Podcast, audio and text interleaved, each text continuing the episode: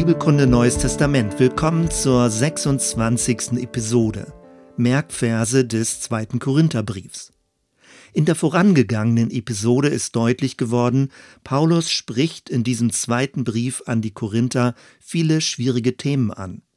Umso bedeutsamer, wie positiv und verbindend er beginnt. 1, 3 und 4 Gelobt sei Gott, der Vater unseres Herrn Jesus Christus, der Vater der Barmherzigkeit und Gott allen Trostes, der uns tröstet in aller unserer Bedrängnis, damit wir auch trösten können, die in allerlei Bedrängnis sind, mit dem Trost, mit dem wir selber getröstet werden von Gott. Kurz danach ein Vers, der in Christus eine Brücke vom alten zum neuen Bund schlägt. 1, 20 bis 22 denn auf alle Gottesverheißungen ist in ihm, gemeint ist Christus, das Ja. Darum sprechen wir auch durch ihn das Amen Gott zur Ehre. Möglicherweise ist dir schon mal das Auslegungsmuster Verheißung Erfüllung begegnet. Man sagt dann, das Alte Testament liefert die Verheißung, das Neue die Erfüllung. Wer so die Bibel liest, neigt schnell dazu, als Christ überheblich gegenüber dem Judentum zu werden. Paulus spricht aber nicht von einer Erfüllung in Christus, sondern von einem Ja-Wort. Gemeint ist also eine Bekräftigung der bestehenden Verheißung. In Christus werden Gottes Verheißungen beglaubigt und intensiviert. Das passt dann auch mit dem nächsten Vers zusammen, in dem vom Heiligen Geist als Anzahlung auf das Kommende gesprochen wird. 1, 21 und 22 Gott ist's aber, der uns festmacht samt euch in Christus und uns gesalbt hat und versiegelt und in unsere Herzen als Unterpfand den Geist gegeben hat. In Kapitel 2 dann das eindrückliche Bild vom Wohlgeruch. Die Erkenntnis Christi verströmt sich durch seine Nachfolger wie ein Segensduft. 2,14 und 15 Gott aber sei gedankt, der uns alle Zeit im Triumph mitführt in Christus und offenbart den Geruch seiner Erkenntnis durch uns an allen Orten.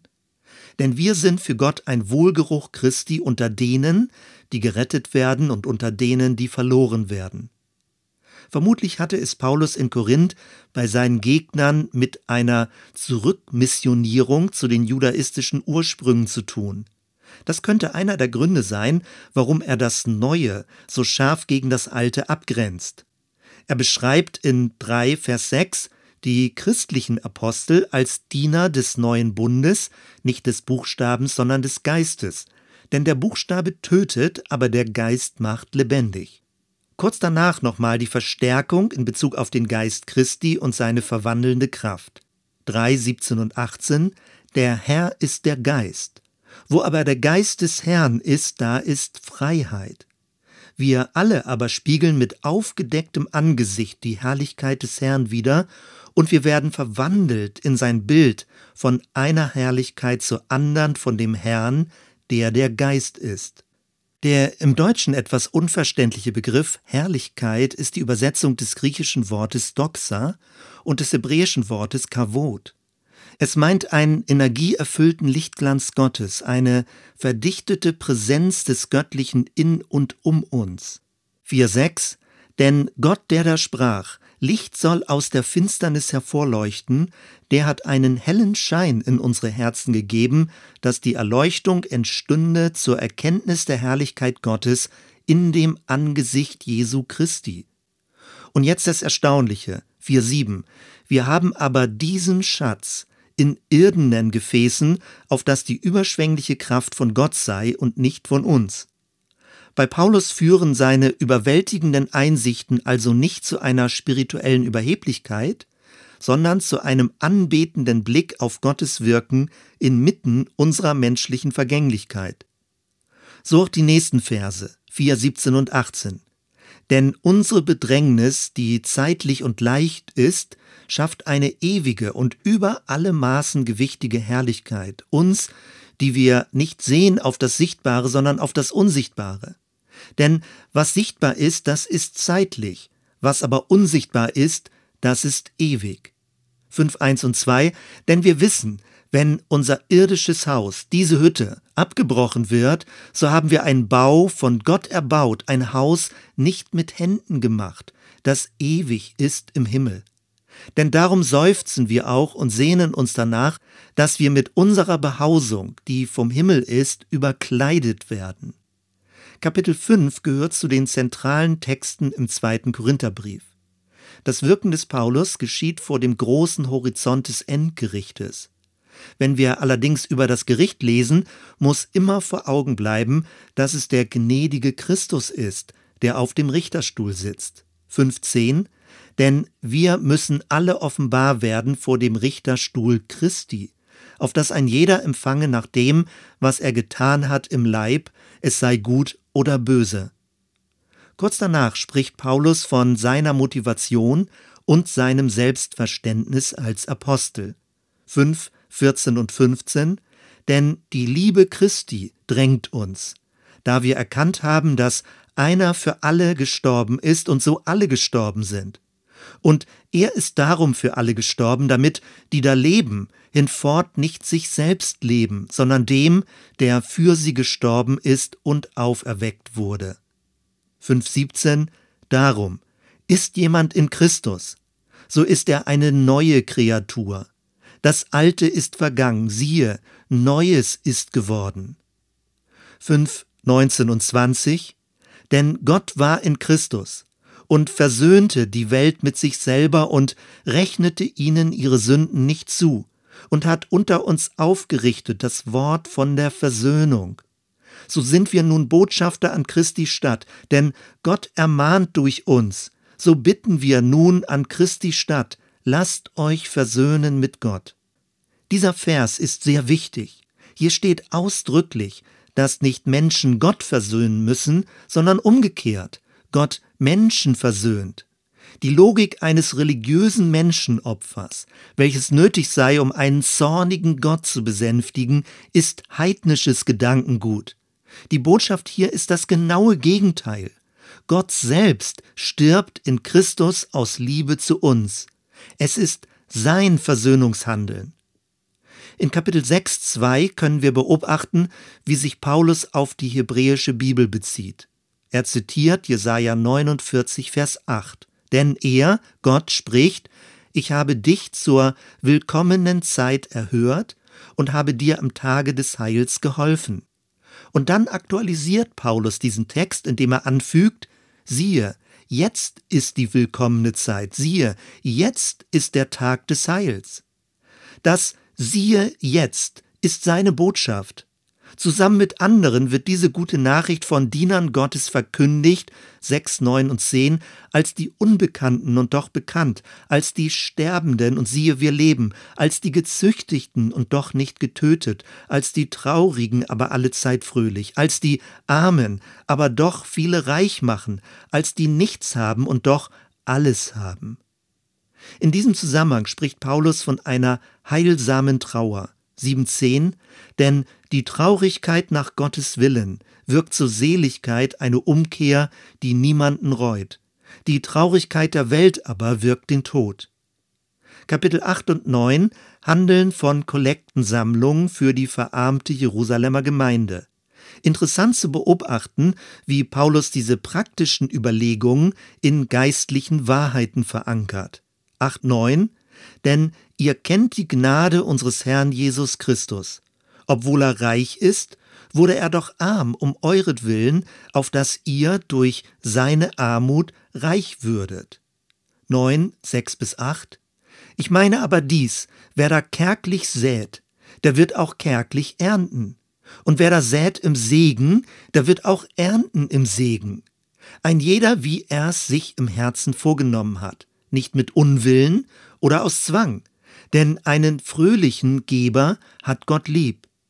Gott aber kann machen, dass alle Gnade unter euch reichlich sei, damit ihr in allen Dingen alle Zeit volle Genüge habt und noch reich seid zu jedem guten Werk. Ab Kapitel 10 wechselt der Tonfall des Paulus. Er setzt sich mit den zerstörerischen Einflüssen in den Gemeinden auseinander. 10, 3 bis 5 denn obwohl wir im Fleisch wandeln, kämpfen wir doch nicht auf fleischliche Weise, denn die Waffen unseres Kampfes sind nicht fleischlich, sondern mächtig im Dienste Gottes Festung zu zerstören. Absichten zerstören wir und alles Hohe, das sich erhebt gegen die Erkenntnis Gottes und nehmen gefangen alles Denken in den Gehorsam gegen Christus. 11.13 Denn solche sind falsche Apostel, betrügerische Arbeiter und verstellen sich als Apostel Christi. Und das ist auch kein Wunder, denn er selbst, der Satan, verstellt sich als Engel des Lichts. In Kapitel 11 ab Vers 16 finden wir die sogenannte Narrenrede. Es ist ein Text voll von beißender Ironie und Zuspitzung. Paulus listet im Vergleich zu den Superaposteln, wie er sie nennt, seine eigenen Verdienste auf und lobt sich selbst in höchsten Tönen. Nur so würden die Korinther mit ihrer Sucht nach dem Spektakulären seine Autorität anerkennen. 11, 19 und 20 Denn ihr ertragt gerne die Narren, ihr, die ihr klug seid. Ihr ertragt es, wenn euch jemand knechtet, wenn euch jemand ausnützt, wenn euch jemand gefangen nimmt, wenn sich jemand über euch erhebt, wenn euch jemand ins Angesicht schlägt. Kapitel 12 handelt von Gottes Gnade in menschlicher Schwachheit. 12.7 Und damit ich mich wegen der hohen Offenbarung nicht überhebe, ist mir gegeben ein Pfahl ins Fleisch, nämlich des Satans Engel, der mich mit Fäusten schlagen soll, damit ich mich nicht überhebe. Viele Ausleger rätseln, was wohl mit diesem Pfahl im Fleisch gemeint sein könnte. Häufig wird es schon als Redewendung verwendet für alles, was sich als hinderlich erweist. Das verzerrt aber den biblischen Text. Offenbar haben wir es hier mit einem sehr konkreten Geschehen zu tun. Es steht im direkten Zusammenhang mit der herausragend apostolischen Berufung des Paulus. Etwas, das Paulus daran hindert, bei all seiner Erkenntnis überheblich zu werden. 12, 9 und 10 Und er, Gott, hat zu mir gesagt, lass dir an meiner Gnade genügen. Denn meine Kraft vollendet sich in der Schwachheit. Darum will ich mich am allerliebsten rühmen meiner Schwachheit, auf dass die Kraft Christi bei mir wohne. Darum bin ich guten Mutes in Schwachheit, in Misshandlung, in Nöten, in Verfolgung und Ängsten um Christi willen, denn wenn ich schwach bin, so bin ich stark. Dies scheint einer der neutestamentlichen Texte zu sein, die eine verhängnisvolle Wirkungsgeschichte haben. Falsch gedeutet folgt daraus ein Glaubensverständnis, das Schwachheit an sich als geistlich bewertet. In Verlängerung dazu wird seelische Armseligkeit, jede Art von Schwächlichkeit und ein Zwang zur Niedrigkeit und Selbstverneinung heilig gesprochen. Besonders fromme Christen meinen dann auch noch, sich in ihrer Unfähigkeit loben zu müssen und ihre mangelnde Kompetenz als ein Leben in der Gnade ausgeben zu können. Paulus hat etwas völlig anderes ausgesagt. Schwachheit ist für ihn nicht an sich erstrebenswert. Stattdessen ist sie ein Gefäß. Sie ist der Entfaltungsraum der Gnade Gottes. Trotz aller Betonung der Schwachheit geht es weiterhin um Gottes Sieg und Kraft in Christus. Allerdings begegnet uns diese Auferstehungsenergie immer nur in einer verhüllten und damit schwachen Form. Der zweite Korintherbrief schließt mit einem außergewöhnlich schönen Segenswort. Mindestens dieses sollte man auswendig können. 13.13 13, Die Gnade unseres Herrn Jesus Christus und die Liebe Gottes und die Gemeinschaft des Heiligen Geistes sei mit euch allen. Soweit erstmal. Wir hören uns bei der nächsten Episode. Bis dann.